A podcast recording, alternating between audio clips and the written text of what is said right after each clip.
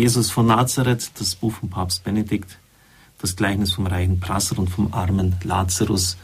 In den letzten Wochen und Monaten treibt mich immer mehr so diese Unterschiedlichkeit in unserer Welt um, während die einen kaum noch wissen, was sie sich reinstopfen sollen und was sie sich noch alles gönnen wollen, haben die anderen oft nicht das Nötigste zum Leben.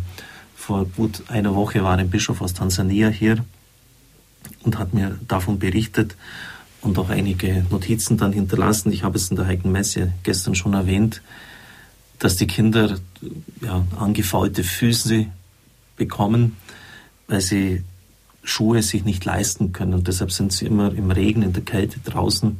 Und das deformiert dann die Füße, wenn da bestimmter Viren- oder Bakterienbefall da ist, so, dass es wirklich ganz furchtbar ist.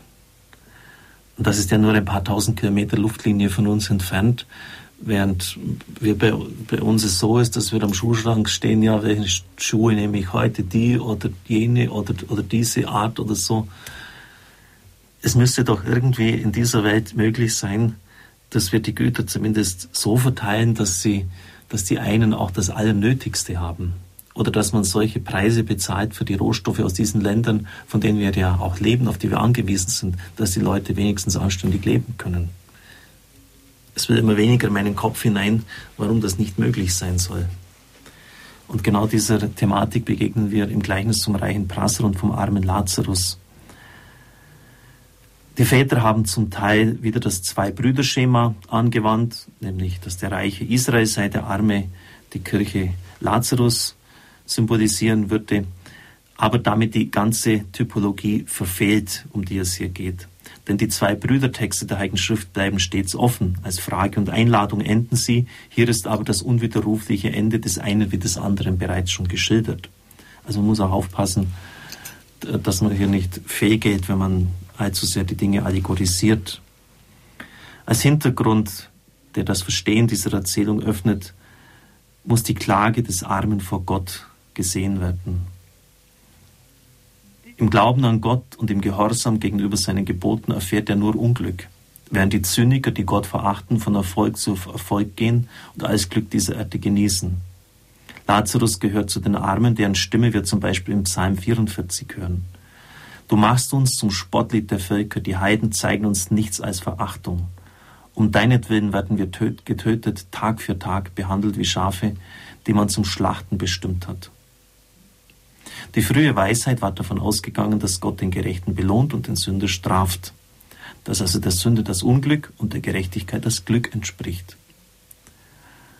Und diese simple Rechnung geht nicht auf und das wurde dann im Laufe des Alten Testamentes auch immer deutlicher. Spätestens seit dem Exil war diese Sicht des Lebens, der Vergeltung völlig in die Krise geraten. Denken Sie an das Buch Job, das ist ein einziges Ringen mit dieser Frage.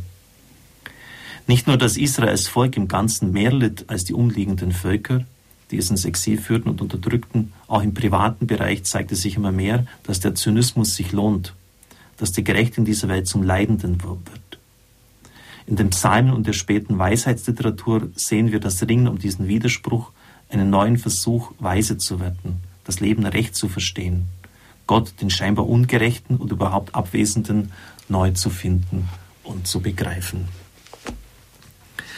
Gestern war der Geburtstag von Bischof Andrew Francis aus Pakistan. Aus diesem Anlass habe ich mit ihm telefoniert. Er hat Einladungen der Taliban angenommen und war im Grenzgebiet von Afghanistan und Pakistan unterwegs, hat Heilungssegnungsgottesdienste abgehalten. Er ist wirklich ein Grenzgänger. Beten wir sehr auf für ihn, dass er diese scharfen Kurven, die er da fliegt, dass er dabei nicht abstürzt. Also die Leute, ich habe mit Gregory, seinem Sekretär, gesprochen, die sind schon sehr beunruhigt um ihn, dass er wieder auch diese waghalsigen Touren auf sich nimmt. Aber er ist unglaublich geachtet bei den Leuten, weil er einfach nur das Gute will. Und er berichtet, dass er an Christ König mit Tausenden in Multan mit dem eucharistischen Christus durch die Straßen gezogen ist und das mitten in einer muslimischen Gesellschaft. Also es ist schon Bekennermut und offensichtlich wird er respektiert. Die Polizeioffiziere bringen dann Nacht ihre kranken Kinder zu ihm. Er betet für sie, segnet sie und oft werden sie dann auch gesund. Aber sie dürfen es natürlich nicht offen zeigen. Was wäre das? Ein Muslim, bei einem Christen, der da sich zeigt. Und so kommen sie halt in der Nacht. Aber Hauptsache, sie kommen.